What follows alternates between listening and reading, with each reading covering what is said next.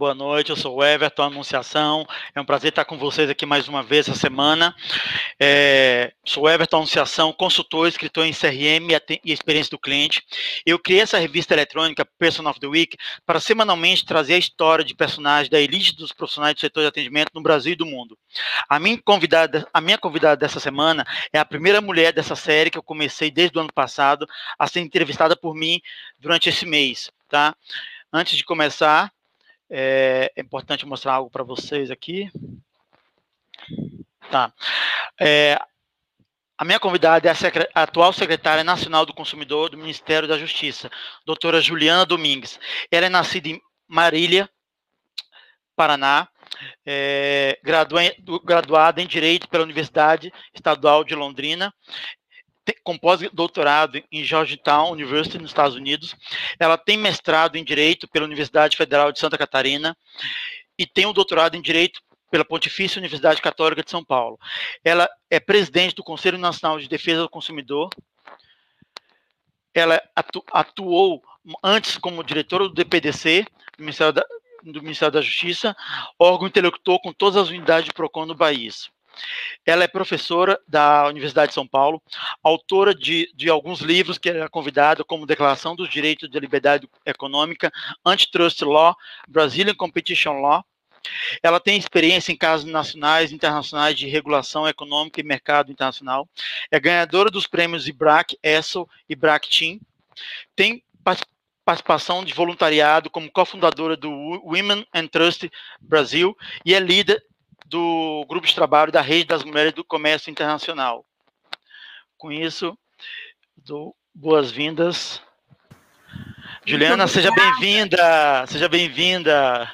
Muito obrigada, Everton. Obrigada até pela divulgação aí de parte da minha produção científica. É o que toda professora fica orgulhosa em ver.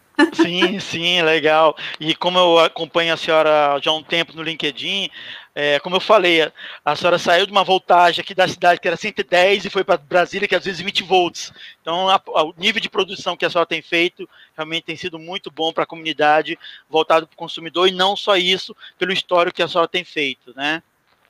Eu agradeço muitíssimo. É, realmente passamos por uma fase que eu acredito que será histórica aqui na Secretaria Nacional do Consumidor, né? Aumentamos aí em 300% a produtividade da secretaria. Em algumas áreas é, foram 10 vezes mais entregas do que no passado. Então, eu digo que agora o difícil vai ser du, é, duplicar essa meta, né? Legal. Porque foi um ano que, graças a Deus, a equipe aqui é, está bastante interativa, atenta a todos os problemas de consumo que nós tivemos, né? Especialmente por conta da pandemia de coronavírus. E o nosso trabalho é o reflexo aqui de muito engajamento. Sim. É, eu vou agora, antes de aqui. É, os, os, seus pais, seu pai, Jário e Sandra, foram seus principais incentivadores. E na minha pesquisa, eu vi que lá em 2001 você fez um estágio no Ministério da Justiça. Exatamente. E agora, agora a questão é essa: como é, há um folclore na nossa área de atendimento ao cliente que as pessoas que entram nessa área, elas abraçam essa área, elas gostam de resolver problemas, elas constroem pontes. Como foi um pouco que você tem muito nessa, nessa sua carreira? Como você foi parar na área de consumo e como chegou essa poss possibilidade de ser indicada e estar tá hoje onde você está, desde aquele estágio que você parece que já tinha uma premonição que ia acontecer? É, hoje eu estou exatamente no mesmo andar que eu estive né, há 20 anos é, como estagiária. É, uma época que sequer existia a Senacom, porque existia aqui nesse andar a Secretaria de Direito Econômico, e embaixo da Secretaria de Direito Econômico você tinha o Departamento de Proteção e Defesa do Consumidor e o Departamento de Proteção Econômica. Então, eles ficavam juntos numa única secretaria que não existe mais. Né? O DPDE foi incorporado pelo Conselho Administrativo de Defesa Econômica, é, e aqui né, nós tivemos a criação da secretaria. Então eu estive antes, e é muito engraçado pensar né, que assim, eu lembro que os primeiros casos que eu é, enfrentei de direito do consumidor é até um, é um caso, assim, para mim, é emblemático, né, porque ele tratava da redução é, de quantidade de fraldas e a ausência de informação adequada para o consumidor nas embalagens. E era um caso que estava sendo investigado pela então Secretaria de Direito Econômico no Departamento de Proteção e Defesa do Consumidor. É, mas quando eu estive aqui, eu também não poderia ter essa premonição. Foi até engraçado. Eu saí, eu lembro que eu saí é, eram 15 horas de ônibus, né? Porque eu nunca tinha vindo a Brasília antes de estagiar aqui. Nossa. E foi uma experiência única, né? Foi quando eu Imagina. conheci toda a estrutura da capital e vi o dinamismo, né? Porque é totalmente diferente você estar no governo federal, né? As questões são questões que são mais abrangentes, porque se fossem só locais, ficariam com, com os governos locais. Então, foi minha primeira experiência, né? E, e quando eu recebi o convite para então compor e vir como diretora do Departamento de Proteção e Defesa do Consumidor, eu já tinha aí, né, 18 anos de estrada com muitos processos administrativos também sancionatórios, mas com muita consciência também de como funciona os mercados, porque eu tive a oportunidade de trabalhar em vários setores é, que são setores que historicamente têm mais problemas nas relações de consumo, né? Então, já vim com, com uma experiência e vim também com muita energia, né? Porque Imagina. sabendo dos desafios, não sabia que vinha o coronavírus. Isso foi um, é, um adicional aí na, na minha é, carreira como um desafio, né? Mas, é, primeiro, obviamente, até gostei que você colocou a foto dos meus pais, eles adorariam é, que eu tivesse sempre a oportunidade de divulgar uma foto com eles.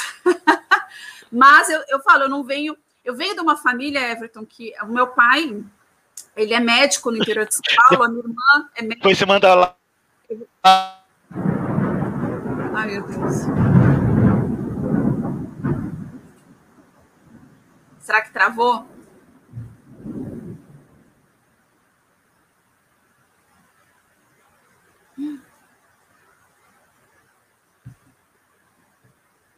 Estamos travados?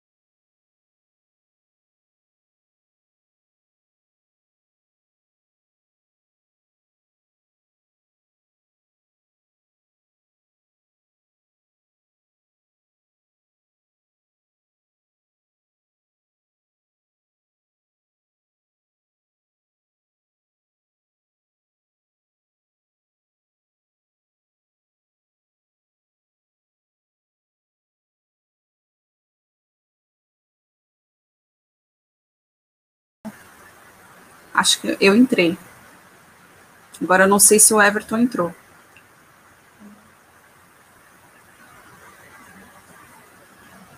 Oi, Juliana, tá me vendo? Sim, são problemas técnicos naturais da pandemia, certo? Desculpa, pode continuar. Não, então, eu disse que com meu pai obstetra, é, a cliente, obviamente, não é uma relação de consumo, né? Mas eu sempre vi a forma que ele tratava as clientes. Então, sempre disponível e atento madrugada, meia-noite, fim de semana, feriado. E é assim que você fideliza, né? Então, assim, expandindo isso para as relações de consumo, eu posso certo. dizer que tem clientes do meu pai que ah, já estão na segunda geração, né? Tiveram parto com ele, agora as filhas têm parto com ele, ninguém quer deixar o médico. E eu acho que essa é a mesma relação que a gente tem com os fornecedores. Quando o fornecedor é bom, dificilmente você troca, né? Então, eu acho que esse é um, é, um, é, é, um ponto que a gente sempre tem que trabalhar quando dizem que, olha, o que você acha que é importante para fidelizar o cliente? Primeira questão é o, o melhor atendimento para o consumidor, né? O consumidor que se sente é, com um canal livre e, e um canal desimpedido, né, para tratar dos problemas com o fornecedor, é sempre aquele consumidor que volta. Sim, sim. É, né, e nessa é, fase, eu, Everton, sou profissional nisso, trabalho com isso desde 99, como todo mundo achava que CRM era bastar um, comprar um software e a empresa seria resolver todos os seus problemas. E eu sou, um, eu sou um consumidor que busca o menor esforço possível. Eu comparando no mundo, eu vejo no Brasil aqui a questão assim de que é, o Felipe, secretário nacional do governo digital, tem feito algumas iniciativas para integrar o governo, para digitalizar as, a interação cidadão com o governo. Em relação a gente, enquanto consumidor, o que, que você acha que estão tá os planos da Senacom com os Procon, consumidor.gov, porque em Portugal nós temos o portal Queixas. No Brasil nós temos Reclame Aqui, Proteste. Só que para o consumidor isso é uma experiência, isso é, não é tão fácil, porque tem consumidores de vários níveis. O que, que vocês estão pensando nisso no médio e longo prazo? Certo. É, o, a plataforma consumidor.gov.br ela se tornou a plataforma oficial do governo federal é, em 2019. Né? Já existia a plataforma. Você está vendo que aqui em Brasília está chovendo forte, né? É, aqui parou, da pouco também, choveu muito aqui também. Então, é, ela se tornou a plataforma oficial e nós fomos tendo uma migração também de todas as empresas de setores regulados né, para, o consumidor.gov.br e por meio de uma portaria no ano passado, a número 15 de 2020, é, foi criado aí um, uma gama de critérios para que várias empresas dos setores de serviços essenciais, incluindo as plataformas digitais, migrassem para o consumidor.gov.br, até porque nós criamos alguns, algumas facilidades para o consumidor. Foi lançado um aplicativo que o consumidor pode baixar no celular. Né? Nós sabemos que existem outras plataformas que buscam, de alguma forma, também dar essa resposta rápida para o consumidor, não são plataformas do governo, né? E nós fazemos toda uma propaganda, aspas, né? Assim, tentamos divulgar ao máximo consumidor.gov.br, porque de fato, é, esse ambiente de registro no consumidor.gov nos dá uma fotografia daqueles problemas, dos produtos e serviços mais reclamados para direcionarmos as políticas públicas no âmbito federal. Né? Então, obviamente, o consumidor, eu acho que quanto mais opções ele tem, é, para ele é até mais fácil, ele pode fazer escolhas nesse sentido. Do consumidor.gov, eu posso dizer que 80% das demandas que são registradas, elas são solucionadas num prazo médio de sete dias. E isso também é muito bom, né? Porque eu acho que, eu, como consumidora, porque todos nós somos consumidores, eu falo que nascemos consumidores, né? O bebezinho, assim que nasce, já coloca uma fralda nele. Então, os consumidores, eles precisam é, de fato, é, ter um espaço em que eles sabem que vão ser atendidos rapidamente pelo fornecedor. Eu não quero a minha demanda atendida em três meses, né? Então, esse espaço de tempo é importante, essa transparência, você pode checar essas informações. Então, isso também acaba criando uma certa competição entre as empresas, quem atende melhor o consumidor, porque você tem o ranking, você tem a porcentagem de solução Entendi. das demandas.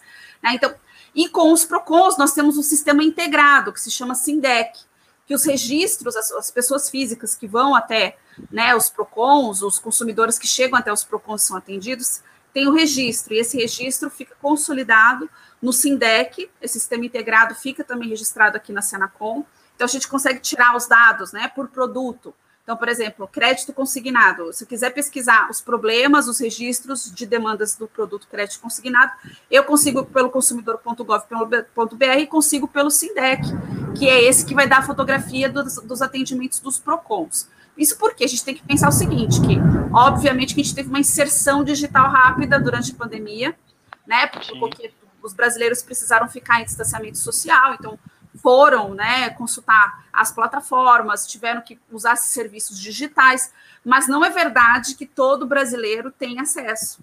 Né? Nós temos Sim. vários tipos de consumidor no Brasil, temos as nossas diferenças regionais, e é por isso que o trabalho também dos PROCONs é muito importante, porque se eu for tirar no consumidor.gov ou no Sindec as demandas por região, é diferente. Então, as, as maiores demandas são diferentes dependendo da região. Mas esse sistema integrado de registro do PROCON está conosco e nós vamos agora ofertar, né, é uma meta desse ano, o Pró-Consumidor, que é uma evolução desse sistema do SINDEC. Estamos trabalhando junto né, com todos os PROCONs federais, eh, perdão, os PROCONs estaduais e os municipais, justamente para ter essa divulgação também dos nossos mecanismos de atualização. E eu acho que essa relação precisa ser muito estreitada. Né? Nós fizemos agora, recentemente, semana passada, a 25ª reunião nacional do Sistema Nacional de Defesa do Consumidor com a Senacom, e nós selecionamos os temas que historicamente estão dando mais problemas, né? Em 2020 são muitos. Fala de consumidor, né? Você tem uma infinidade de questões, mas esse trabalho integrado com os Procons, eu acho que é um trabalho muito importante e o registro das informações realmente nos dá essa fotografia que nós precisamos, né, para direcionar as políticas públicas. Que não, eu digo que eu adoraria que a Senacom fosse uma espécie de FBI, nós tivéssemos aí centenas Entendi. de servidores, mas diante do que nós temos em número de pessoas, né, estamos entregando muito, graças a Deus, mas precisamos fazer escolhas, e essas escolhas é... são muito direcionadas pelas centros de informações. É, e, a, e até depois, se você quiser, eu te mando o link. O próprio Maurício Vargas, que foi que eu entrevistei aqui, é, é meu amigo lá, dono do Reclame Aqui, ele mesmo sempre se, se coloca à disposição para trabalhar com vocês também quando precisar. Eu já entrevistei ele, sou amigo dele é, também de vários eventos, então também ele já cedeu aqui falou assim: Ó, estou disponível para integrar quando precisarem, tá? Ele, depois eu mando o link da entrevista dele, foi muito legal também aqui. Agora, eu te mostro aqui, basicamente, essas. Hoje, nós que trabalhamos com essa área, a gente, no Brasil, é, a gente tem um universo de variáveis que um profissional de atendimento ao cliente, hoje ele tem que se preocupar com a ANPD, consumidor, Abrarec, Probare, selo Probare, um, um atendente ganha dois, 209 euros, que seria mil reais, o IDEC, reclame aqui, proteste, Sintel, bem, é, nós temos as leis, desde que a gente entrou agora trabalhando, a gente tem umas 150 mais ou menos leis, tem a nova a lei que é do SAC, tem a nova lei do ProSAC que a senhora também está desenhando para abril, e tem uma, um, um, leque de carreiras que estão cada vez mais agregando na, no atendimento ao cliente, desde CRM, sucesso do cliente, experiência do cliente, ciências de dados, neuromarketing, ouvidoria. Semana que vem aqui eu vou entrevistar a Mary Alexander, que ela que criou nos Estados Unidos a, a carreira de sucesso de cliente. Eu vou estar entrevistando ela semana que vem aqui. Que, ou seja, será que é, de repente o mundo caiu a ficha que realmente, olha, sem clientes a gente estava só deixando tudo para marketing, vendas, esqueceu todas essas carreiras, essas matérias e a gente com toda a experiência da senhora na questão jurídica, na questão negocial, o, que, o problema são os profissionais, são as ferramentas? Que, como tá? Porque hoje a gente já tem tudo, né? Ou não? É, esse é um ponto bem importante que você colocou, porque apesar de existir, né, já, tinha uma, já tem uma previsão legal para o sistema de atendimento ao cliente, né? Ou seja, você tem realmente é, um sistema de atendimento ao cliente em qualquer produto que você vá né, adquirir, tem ali o saque, o número da, do contato da empresa, etc. Nunca houve um monitoramento da resolução da, da demanda, porque muitos saques é, diziam que você ter feito o registro, a demanda já estava endereçada. Não se preocupavam com a satisfação desse cliente, né? Então, até a discussão que existe hoje sobre modernização do decreto do saque que nós temos hoje é muito porque naquela época nós não tínhamos tanto esse ambiente digital como temos hoje. O e-commerce estava no começo, né? Vai pegar aí 2008 não não tinha essa quantidade, esse volume, né, de uh, processos realizados online, incluindo eh, essas compras e vendas, né? Muitos fornecedores, inclusive, foram obrigados né, a aderir às plataformas digitais durante a pandemia, porque não tinham outro caminho para fazer as, as, vendas, né? Então as vendas passaram muito a ser online e tem dados e dados agora referentes aí ao aumento do e-commerce, tanto que e-commerce está na lista né, dos três é. problemas mais registrados no consumidor.gov.br. É. Mas Dobrou no ano passado, né? Isso, por conta do ano passado. Mas o que acontece? O sistema de atendimento ao cliente é, tem que considerar primeiro o perfil desse cliente naquele produto, né? Porque eu pego, por exemplo, os meus alunos da USP. Meus alunos da USP, eles são alunos que não têm telefone fixo em casa. Eles gostam de resolver tudo por chatbot, por mensagem, WhatsApp. eles não querem esse contato por telefone, mas se você for pegar a faixa etária dos 70, 80 anos, ainda existe né, um perfil de consumidor que prefere o saque telefônico. Então, vai depender muito do produto, do serviço, do perfil da empresa, daquele mercado. E se você quer realmente garantir né, o sucesso do seu empreendimento, da sua empresa, de fato, você tem que se preocupar com a satisfação do cliente e a forma que ele é atendido no pós-venda. Porque o pós-venda é o que garante que esse cliente vai voltar. Né? Tem setores que isso não é possível, né? Setores que nós temos aí, por exemplo, é, monopólios ou, ou, setores que são regulados, então você tem uma companhia só de energia elétrica, né? E aí você tem realmente uma característica que é muito do setor regulado. Mas nos setores que você tem competição livre, a satisfação do cliente é o cartão de visitas, né, de qualquer fornecedor. E aí você tem que se preocupar com o canal que você está disponibilizando para esse fornecedor. Nós entendemos, né, a discussão ainda vai ter audiência pública, né, sobre o, o, a minuta do decreto que está sendo discutida no Conselho Nacional de Defesa do Consumidor. Nós temos um grupo que envolve PROCONs, fornecedores, agências reguladoras, discutindo né, as mudanças numa minuta de decreto. Quando essa minuta tiver amadurecida dentro do conselho, nós vamos colocar em, em audiência pública. Mas é muito interessante ver os pontos de vista, né? Porque tem aqueles que acreditam, é, inclusive tem aqueles que defendem que não precisa ter sistema de atendimento ao cliente. É. né? Então tem, tem de tudo, né? Tem é, desde esse radicalismo, mas eu acredito que o caminho seriam os multicanais, né? Para você conseguir atender esses clientes de uma forma adequada, a criação de multicanais tende a favorecer essa satisfação do cliente, considerando essas características pessoais, né? Daqueles é. que, por exemplo, não têm o telefone fixo em casa e acho que não vão ter, porque já nasceram na era digital. Eu acho muito estranho que eu dei aula, eu estou dando aula para pessoas que nasceram em 2000, né? Porque parece que é muito próximo, assim. Como assim? Eu tenho um aluno que na época que eu estava aqui no Ministério da Justiça estagiando, ainda não tinha nascido. Mas é uma geração que se comunica só digitalmente. Então, nós temos que considerar essas mudanças. Eu acho que os fornecedores têm que estar atentos a essa satisfação do perfil do seu cliente e entender que é esse o verdadeiro caminho para a fidelização né, do, do, do próprio e, cliente. É, mas, e, por exemplo, eu, então, a gente tem essa situação de tudo de, dessa, de, dessas ferramentas, coisas estão acontecendo. Um do, o último livro que eu lancei no, no, na, na Europa, Estados Unidos, que, e também tá, mas está traduzido só no inglês. É, eu fiz uma pesquisa agora, lancei. É, deixa eu mostrar aqui. O que, que eu fiz? Eu peguei mais ou menos 25 ferramentas de processos, desde ONU, ONU, é, se a empresa quiser ser uma Disney, se quiser ser uma é, ter uma ISO, se quiser reclame aqui, se quiser uma um, um CSA, COPCC, NPS, SOCAP, são quase 20 ferramentas que eu mapeei nesse livro, é um livro que está vendendo nos Estados Unidos e na Europa, 20 metodologias para resolver problemas de atendimento ao cliente. E basicamente foca o quê? Se você quiser ser uma Disney, se quiser ser uma Zappa, se quiser ser isso, depende. Mas há um caminho a trilhar. Sim. Na sua o que, que você tem visto mais? O problema é, é má vontade, processo, pessoas, cultura, é a lei do o jeitinho brasileiro de tomar vantagem.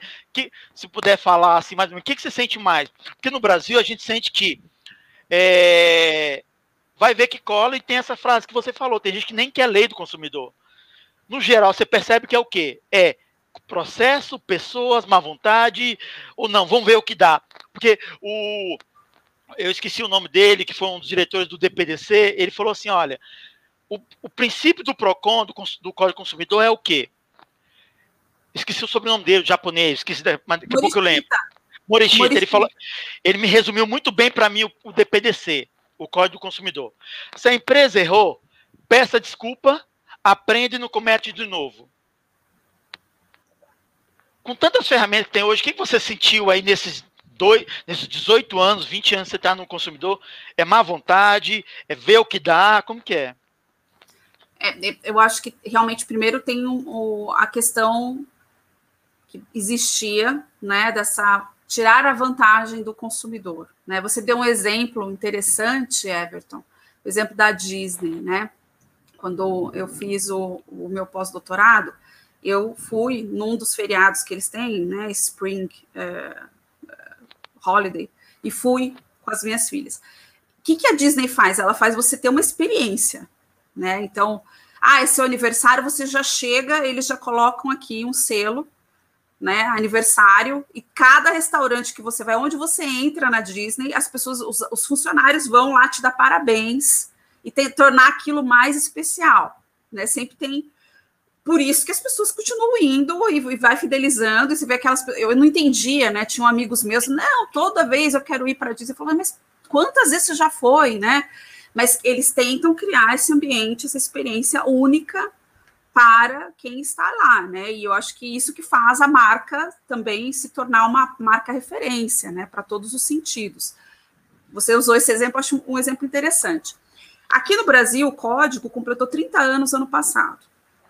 O código é um marco muito interessante, porque ele veio antes da Constituição Federal. A Constituição Federal traz como princípio e valor né, a proteção e defesa do consumidor, mas antes já tinha o código. O código ele já era considerado super moderno, é, baseado na, no que tinha de melhor no mundo, inclusive em proteção e defesa do consumidor, mas nós tínhamos aqui um tratamento que era absolutamente precário para o consumidor. Né? Assim, anos 80, você comprava um produto que não vinha nem com um manual de instruções para você conseguir a troca, a substituição, era um penoso. Né? Então, ah, deu errado, que, quebrou, queimou o rádio, não trocava. Então, isso, eu estou falando, né, 40 Sim. anos. Foi mudando a cultura? Foi, mas essa cultura foi mudada também um pouco por conta de tudo isso que você mostrou. Aí você tem as associações de proteção e defesa do consumidor, os institutos, os PROCONs, e esse pessoal começou a abrir processo, começou a multar, né? Então todo mundo começou a atuar para fazer valer todas as regras que estavam no Código de Defesa do Consumidor.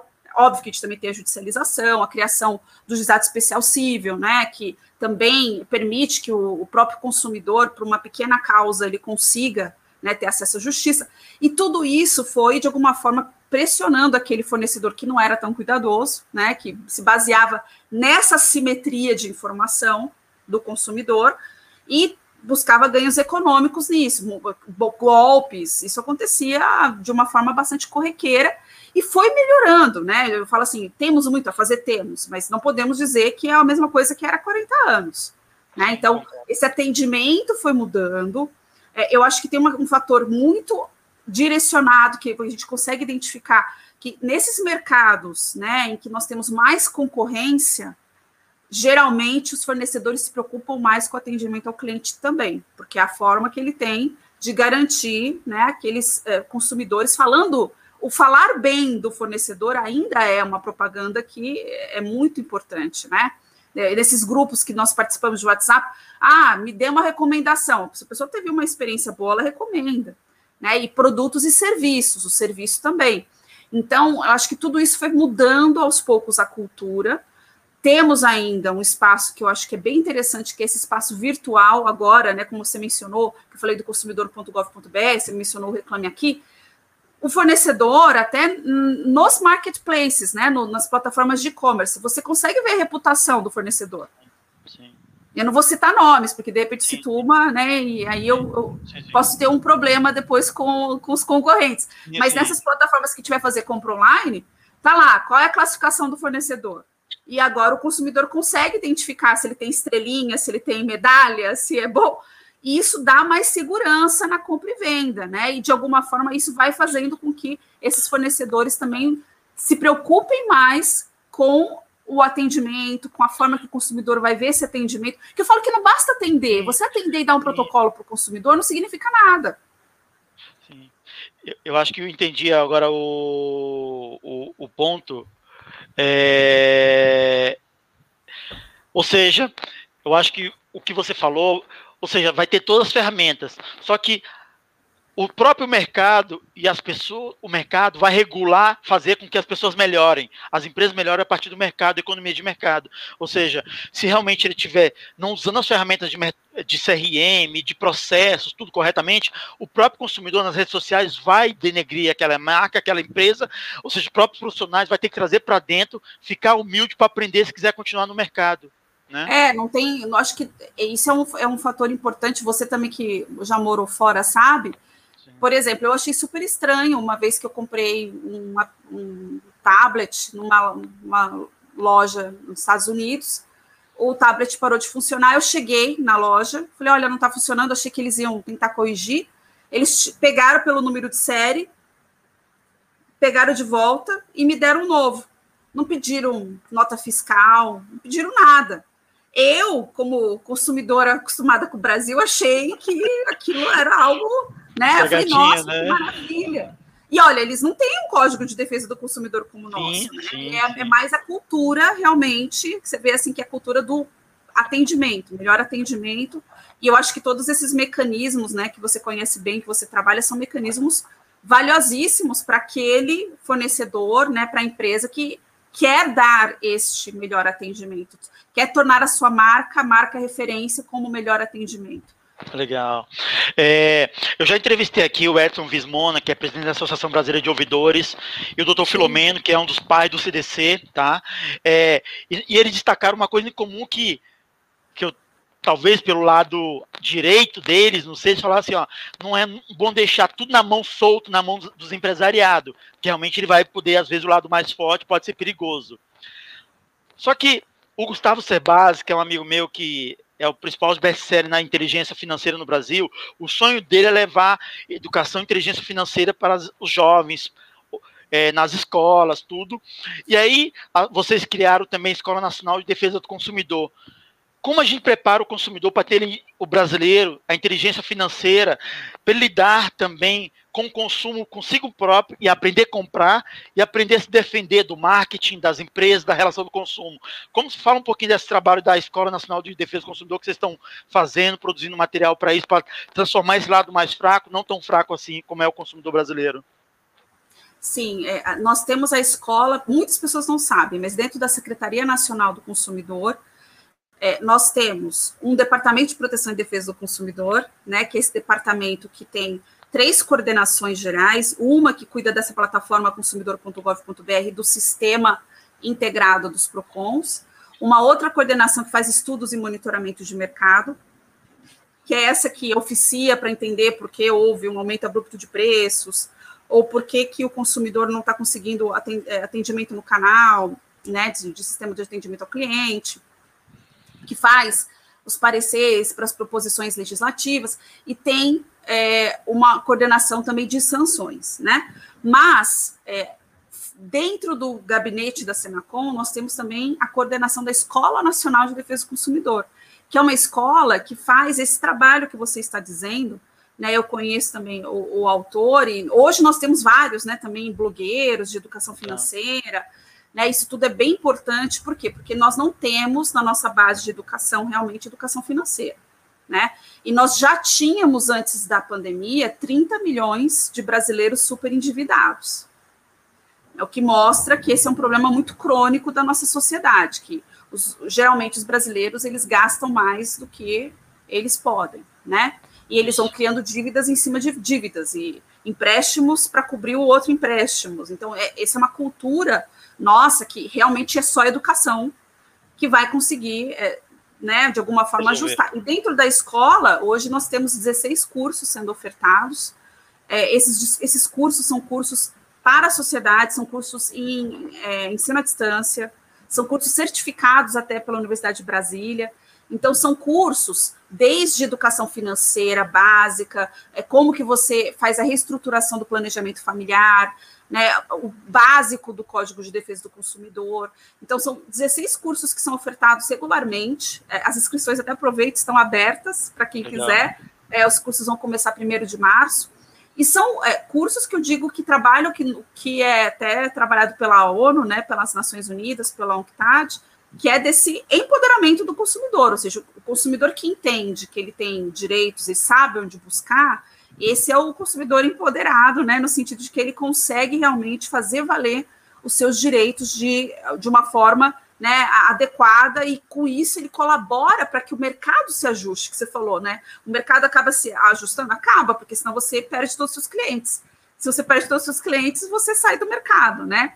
Então, é muito importante divulgar que nós temos a Escola Nacional de Defesa do Consumidor, porque são cursos absolutamente adaptados agora né, ao, aos mecanismos digitais.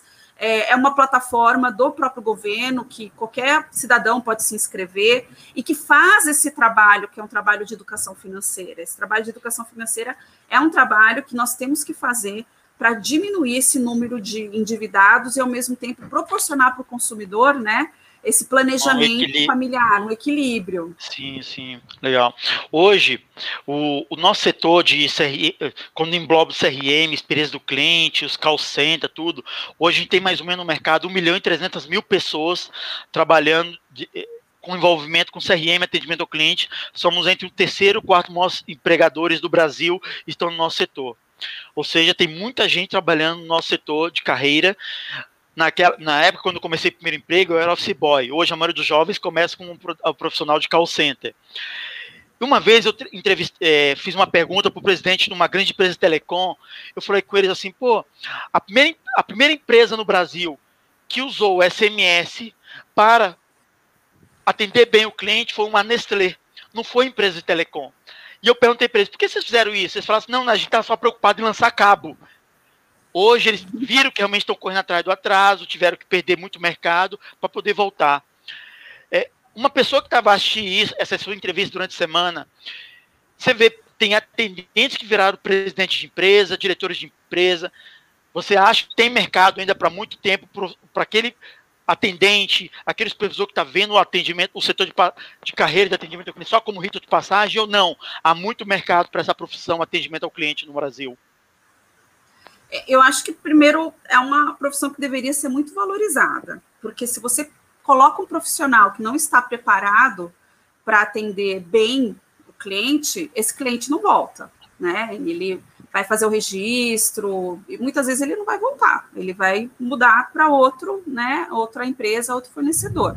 Então, é, você não investir nesse profissional é um erro, é um erro porque não basta só você fazer né, o, o, atendimento, você tem que buscar resolver o problema do cliente. Tanto que né, hoje nós temos até a avaliação do atendimento, que antigamente não existia. Ah, como foi seu atendimento? Às vezes o problema é que o consumidor fica tão bravo que ele nem, nem avalia. né? Ele já fala, eu não quero é. avaliar. Né? Mas, de fato, é, você ter esses mecanismos, né? Eu, como eu digo, eu sou consumidora tanto como qualquer outro. Então, eu já passei de sabores de ter que ligar cinco vezes no sistema de atendimento ao cliente, ou de ficar na página né, da, da empresa 12 horas numa fila de você é a, a trigésima nona no atendimento e não consegue nunca o atendimento, né? Então, isso tudo, né, essas, essas experiências negativas, são, são experiências que, inclusive, né, na, na, na, economia comportamental, né, a gente fala de comportamento humano, cria no consumidor uma aversão àquele fornecedor, né, a ponto dele fazer esses registros, né, de fazer as reclamações e de não voltar, e daí você não consegue recuperar, né, é, depois que ele já passou pela experiência frustrante e que ele não teve o atendimento da forma que ele merecia. Então, investir nesse profissional, eu acho que é muito importante, né? Como eu falei, os multicanais, mesmo para os multicanais, você precisa ter alguém por trás. Né? Que fala assim: ah, hoje temos soluções de inteligência artificial? Temos, temos soluções, mas as soluções precisam ser boas também, né? Então, alguém precisa monitorar essas experiências para ver se ela está funcionando. Sim. Semana passada eu entrevistei o Rui Santos, que é presidente da Associação Portuguesa de Profissionais de Atendimento ao Cliente. Ele chamou essas pessoas exatamente o cuidado que tem que ter com essas pessoas, que eles são embaixadores. Eles têm que ser vistos como embaixadores da marca. Então, é realmente o que você concorda, endossa realmente o que você falou. Se você pudesse lembrar uma experiência ruim, se você, você não precisa citar a marca, a, uma pior experiência que teve como cliente, você, como pessoa, consumidor que você teve, qual você lembra? Você lembra de uma? Olha, eu lembro, eu lembro porque foi um dos poucos casos que, apesar né, de, de eu ter aqui a, eu, nesse momento, como secretária nacional do consumidor, eu estou licenciada da advocacia.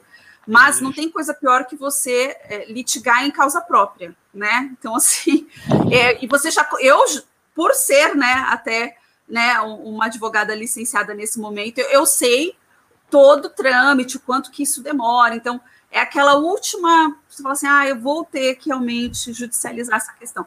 E foi realmente um atendimento, um atendimento péssimo que eu tive era um setor. Veja a dificuldade, é por isso que eu falo que setores regulados ainda têm mais dificuldades. Era uma empresa de, de, de energia, né? Não posso falar ah, qual era, tá mas eu tive que ligar oito vezes. Eu tinha oito protocolos, porque eu mudei de estado, eu tinha mudado de cidade, mudado de estado tinha fornecido meu novo endereço para aquela conta remanescente quando você muda, né? Eles não mandaram a conta, eles colocaram meu nome no Serasa. Nossa! então, assim, foi uma experiência dramática. E a, e a, ponto de que, quando tudo se resolveu, ainda que tenha sido resolvido, eu realmente procurei uma, uma indenização, dano Sim. moral, porque tinha sido absolutamente. Eu tinha lá oito registros que eu tinha já feito a minha mudança do endereço que eles não mandaram a conta e ainda negativaram meu nome. E a conta era muito pequena, era uma conta remanescente de energia elétrica. Sim. Então, essa foi a pior experiência que eu tive como consumidora e, e ganhei a ação, né? Ganhei a ação e, de fato, é, o fato de você ter seu nome negativado é algo que é traumático, se é indevido, né? E eu descobri isso comprando presente de casamento. Meu Deus do céu. Não aceitaram, né? E aí eu falei, por que não? Seu nome está negativado. Eu falei, como assim, né? Então, eu que né, me preocupo tanto com essa parte. E aí que eu fui descobrir que tinha tudo e não conseguia resolver. Então, foram quatro meses, né? Que, sim, sim. Ou seja, resolver a questão é, é, a gente espera que tudo agora, todas as ferramentas que as empresas tenham, seja de ciência de dados, de BI, de informação, eles possam realmente não acontecer mais isso, né? É, é. infância isso, em pleno século XXI, seja software gratuito ou pago, ninguém mais tem desculpa para não fazer isso, não resolver de uma forma correta. Agora, com é certeza. É uma experiência antiga, tá? Eu falei para você, essa experiência tem uns 15 anos, você vê que eu não esqueci. Sim, mas acontece, mas acontece. Aconteceu uma dessa comigo numa empresa aérea. E eu fiquei postando no LinkedIn durante seis meses. E eu entrei com litigioso, só para ensinar para ela.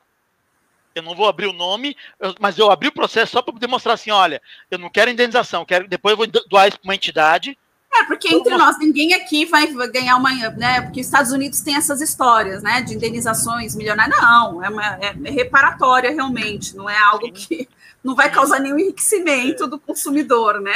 É. Mas ninguém quer chegar a esse ponto, né, Everton? Sim, sim. Ah, é mais o feedback para ela aprender e não acontecer de novo, né? Senão você também fica passivo e o pessoal aproveita.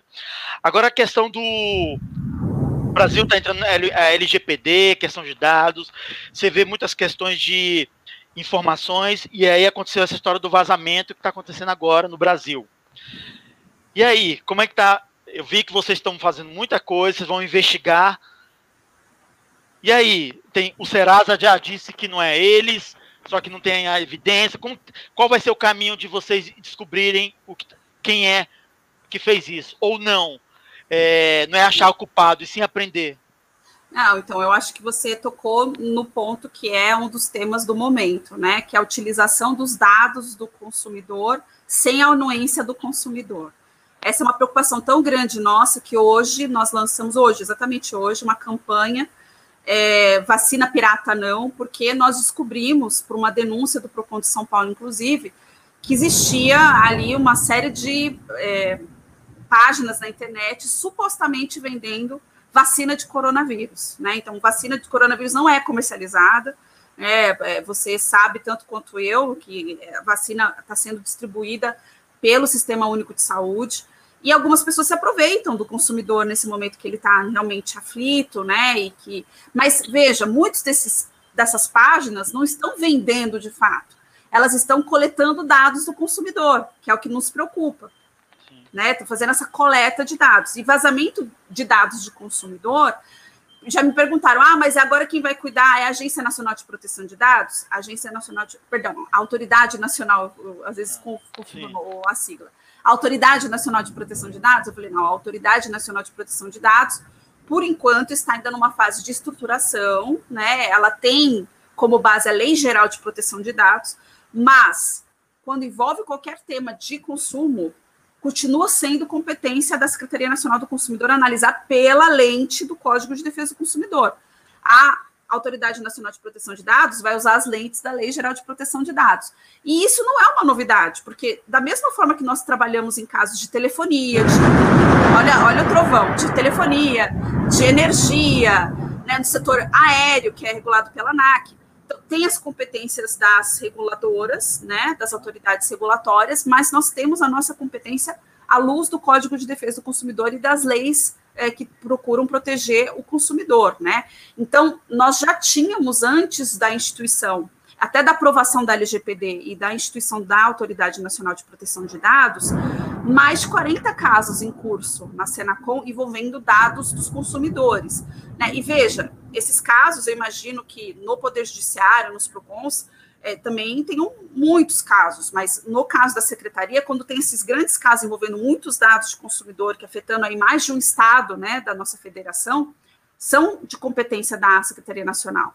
E aí nós temos, obviamente, né, uma preocupação muito grande. É, tem casos que são em curso. Você mencionou um caso que é recente, é um caso que nós notificamos e que estamos investigando, ainda está em fase de instrução. Nós seguimos, né, todas as melhores práticas. É, nossa atuação, ela é baseada no Código de Defesa do Consumidor, na Constituição Federal. Então, a parte vai ter, em qualquer processo nosso aberto, tem direito de defesa, né? Então, nós abrimos para contraditório, para ampla defesa, e essa instrução é uma instrução que vai tentar apurar quem é o responsável, né? Quem foi o responsável por essa divulgação é, e, e de onde veio essa falha, né? Quem que nós temos que atribuir essa responsabilidade? Porque, olha, vou dar um outro exemplo. Recentemente, uma instituição financeira divulgou, uma instituição de investimento financeiro, divulgou para todos os países que ela atua, ela atua no Brasil também, que tinha acontecido uma falha no sistema dela e que os dados de consumidores tinham sido vazados, né? E aí esses consumidores começam a sofrer golpes, porque tem todos os dados ali, então de repente você tem um desconto na sua, na sua conta bancária, porque eles conseguiram utilizar o, o seu cartão com seus dados pessoais. Isso tudo é problema de consumidor também, né? Então, que envolve a Secretaria Nacional é, do Consumidor. Então, é, são importantes esses temas. Nós temos hoje, dentro do Conselho Nacional de Defesa do Consumidor, que foi reinstituído ano passado, um núcleo né, que foi recém-criado para tratar desses temas de convergência é, dos temas de proteção de dados com é, a defesa do consumidor. Estamos trabalhando nisso, muito próximos à Autoridade Nacional também de Proteção de Dados. Vamos dar todo o suporte. Pretendemos, inclusive, passar para eles essas informações quando envolver competências que são deles. Nós fazemos isso com todos. Quando nós identificamos o problema de setores regulados, né, de aviação civil, de energia elétrica, é, de telefonia, banda larga, nós encaminhamos para as autoridades responsáveis também na parte regulatória, na Anatel, na ANEL. Então, essa dupla é, análise, ela já é feita, né? Inclusive, as agências tem atribuições para aplicar sanções também quando tem violações aos direitos dos consumidores. Então, é mais um motivo, na verdade, para qualquer fornecedor é, dar mais atenção para esse, esse tema, né? Porque ela, o fornecedor ele pode ter sanções vindo das autoridades de proteção e defesa do consumidor, mas também das regulatórias. Né? E no caso de, do tratamento de dados e dos dados que são hoje, né? Você deve saber, né, Everton, que é, o ideal é para qualquer fornecedor é trabalhar antes de ter o problema, né? De trabalhar em sistemas que são protegidos justamente para que esses dados dos consumidores não sejam vazados. E nós já estamos bem monitorados também virtualmente. Tanto que eu brinco que qualquer busca que você faça numa plataforma digital, depois só aparece foto daquilo para você, né? Sim. Isso mesmo, é o, é o bendito, maldito é, retarget, né? É, é, dose. Agora. É, inteligência artificial, né? Sim, sim, sim. Agora, a senhora já estava no DPDC quando vocês deram a multa no Facebook de 6 milhões, 6,6 milhões de reais. Você já estava lá quando de, de, multaram o Facebook? Foi mês anterior ao meu ingresso. É. Então, isso daí é, é, obra, na verdade, da gestão que me antecedeu. Tá, Mas agora... tudo casos em curso semelhantes. Sim, mas, por exemplo, agora, com toda a questão de globalização, nuvem, e essas informações estarem, você vê a questão assim, ah, eu não posso abrir porque eu, eu consumidor, eu sou de tal plataforma, a minha informação está lá fora, só que eu respondo a tudo no local. Você, vocês já estão preparados, estão se preparando para lidar com essas empresas globais, que a informação é global, só que a jurisdição é local. Sim, estamos, e assim, essas grandes plataformas digitais, é, nós temos vários casos envolvendo É, assim, é até difícil porque estamos utilizando uma plataforma digital nesse momento, né? Estamos, ou seja, Sim. eu entendo o quão fácil e, e quão favorável para a sociedade é você ter hoje esses acessos. Só que essas empresas, que são as empresas que mais faturam hoje, né, em termos de faturamento, se nós formos buscar as empresas que estão no ranking das principais, por isso que falam que os dados eles são agora considerados como o novo petróleo, porque de fato Sim, tem um valor econômico dos nossos dados, né? Se você puxar quais eram as maiores empresas em termos de faturamento em 2011 e comparar com 2021, em 2011 você tinha várias empresas de petróleo e gás, telefonia, e agora as cinco maiores são empresas de tecnologia, muitas relacionadas realmente né, a, a, dados dos consumidores. Então, quando o consumidor diz assim, ah, é, eu uso tal plataforma porque ela é gratuita, eu posso me cadastrar e eu uso. Não, na verdade, os seus dados ali têm um valor. É, e aí nós precisamos agora do lado do, da autoridade, que é o, né, o, eu falo do outro lado do balcão, que é onde eu estou, hum. nós temos que garantir que esses benefícios sejam concedidos para o consumidor, ou seja, garantir que haja inovação, mas sem prejuízo desses dados, dessas informações que são colocadas nessas plataformas. É, nos preocupa muito como isso tem sido gerenciado por essas plataformas digitais. Então, a gente está buscando sempre informações que garantam a transparência para o consumidor, garantam que o consumidor tenha essa experiência no ambiente digital de uma forma segura. Né? E é por isso que nós temos, até assim, até, até plataforma de relacionamento tem processo aberto aqui, no, na Senacom. Nossa. né? Então, é, então, nós temos vários casos realmente, e acho que isso também mostra né, para essas empresas internacionais que não é porque ela não tem um CNPJ que ela não vai ser investigada. Entendi. Interessante isso. Ou seja, o amor não, não quer dizer que vai garantir o amor, que a coisa não tem que ter regras, né? Exatamente, exatamente. É. Nós estamos aqui para garantir, né, que até que o consumidor de relacionamento, né, que você falou assim, até que o, o amor aí ele seja bem, é, na verdade, que o consumidor ele consiga atingir o seu objetivo sem ter né, seus dados e informações Sim. comercializados ou de alguma forma compartilhados é. sem anuência dele, é. né? A gente também é. tem que se preocupar com isso. É, agora uma última pergunta. Qual a melhor experiência de enquanto consumidora que você teve na sua vida? Você lembra a melhor experiência que te marcou? Olha, eu acho que essa experiência que eu mencionei para você, que eu cheguei com, com um aparelho eletrônico, né, no ponto de venda, e eu cheguei sem nota fiscal. Eu tinha, eu estava usando, né? Então era um tablet, eu estava usando um tablet, e eu cheguei e pelo número de série eles já fizeram a troca, ou seja, o fornecedor ele tem os dados e as informações, ele não precisa dificultar para o consumidor né, um reparo. Eu achei que eles iam pegar e reparar, inclusive, né, pelo número de série. Mas aí, imediatamente, eles me deram outro. Falaram assim, você não pode... Vai demorar uns sete dias para a gente identificar é, a reparação desse produto. Você não pode ficar esse tempo todo sem, então tá aqui um novo. Me deram um novo. Legal. E aí, assim, eu te digo que foi a experiência mais fantástica como consumidor, porque foi rápido, resolveu imediatamente meu problema, não criaram uma confusão, né? Ah, você derrubou no chão, ah, você derrubou, começar a criar, assim, eles realmente acreditaram na boa fé minha. Então, eu acho que o consumidor também tem esse dever de boa fé, Sim. né? Assim, reclamar realmente quando ele tem um problema, não para tentar se Sim. beneficiar, né?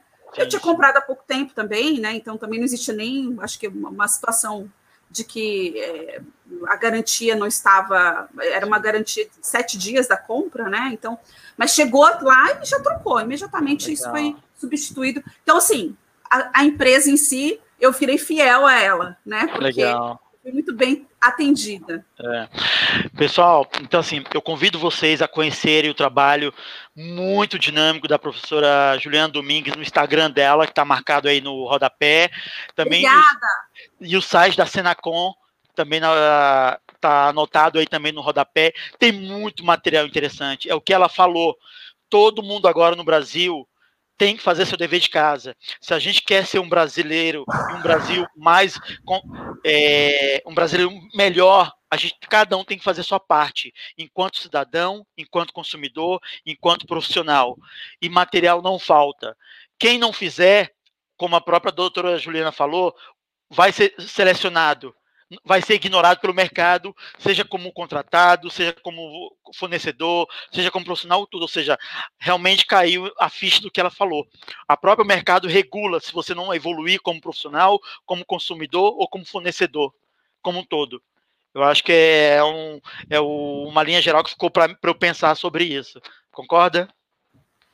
Excelente, Everton. Eu agradeço a oportunidade de poder divulgar o nosso trabalho aqui. Também convido, né? Eu sei que agora estamos ainda com as medidas, é, estamos ainda em processo, né, de tentar solucionar esse problema grande que foi gerado aí pelo vírus coronavírus, mas oportunamente faço esse convite a você, a todos que acompanham o seu canal, que aqui a Secretaria Nacional do Consumidor está sempre de portas abertas, né? Estamos aqui tentando garantir realmente a proteção e defesa dos consumidores é, brasileiros, e isso que você disse é muito importante. Da mesma forma que os consumidores têm muitos direitos, é, os deveres são importantes, né? E esse dever também, o de boa fé, né? De sempre trazer é, esses problemas é, fornecedor, dos fornecedores para as autoridades também é, é, muito importante, porque senão nós não sabemos. Eu falo, você tem que registrar o problema, porque daí nós sabemos que aquele produto e aquele serviço ele está muito demandado, que ele realmente precisa de uma atuação do governo federal. Né? Por isso que a gente divulga bastante a plataforma do consumidor.gov.br. Convido quem estiver assistindo para que faça também o seu cadastro na plataforma. Ela já está adequada à Lei Geral de Proteção de Dados. então, os dados do consumidor estão bem protegidos, né? E com isso vocês ajudam a nossa secretaria a conseguir trabalhar nos temas mais importantes para a sociedade brasileira. Legal. Muito obrigada. Legal. Nada, uma última pergunta. Se Deus fosse te contratar para uma última missão, qual você gostaria de abraçar? Puxa, olha, se Deus me contratasse primeiro, eu me sentiria tremendamente honrada, né? Mas se fosse uma missão, seria realmente a, a missão de trazer a saúde que nós precisamos nesse momento para voltar a ser a sociedade que nós éramos. Que legal, Fiquei até que legal. Tá bom. Obrigadão. E depois vá lá em Brasília, na, na, na no Mosteiro Dom Bosco. Para mim é melhor. Por isso eu ganhei aquele concurso da Ponte de Brasília. Vai na, no, já foi no Mosteiro Dom Bosco? Já, já fui em outra oportunidade. Já foi, Juliana? Já fui, já fui no passado, há 20 anos. para mim é a melhor vista a ponte nova, assim, para mim é a melhor vista de Brasília, tá bom? Obrigada, Everton. Tá bom. Tudo de bom para você. Fique com Deus. Um abraço na Patrícia, que ter ajudado a realizar também a, toda essa conversa. E fique com Deus. E um abraço para vocês, tá bom? Muito obrigada, Everton. Parabéns pelo seu trabalho, pela divulgação desse trabalho que você tem feito também. Sim, vamos construir o caminho caminhando. Um abraço. Um abraço. Tchau. Pessoal, agradeço a vocês que participaram até agora. Espero vocês na próxima semana, que eu vou entrevistar a Mary Alexander, que criou o conceito e a carreira de sucesso do cliente. Obrigado e até lá.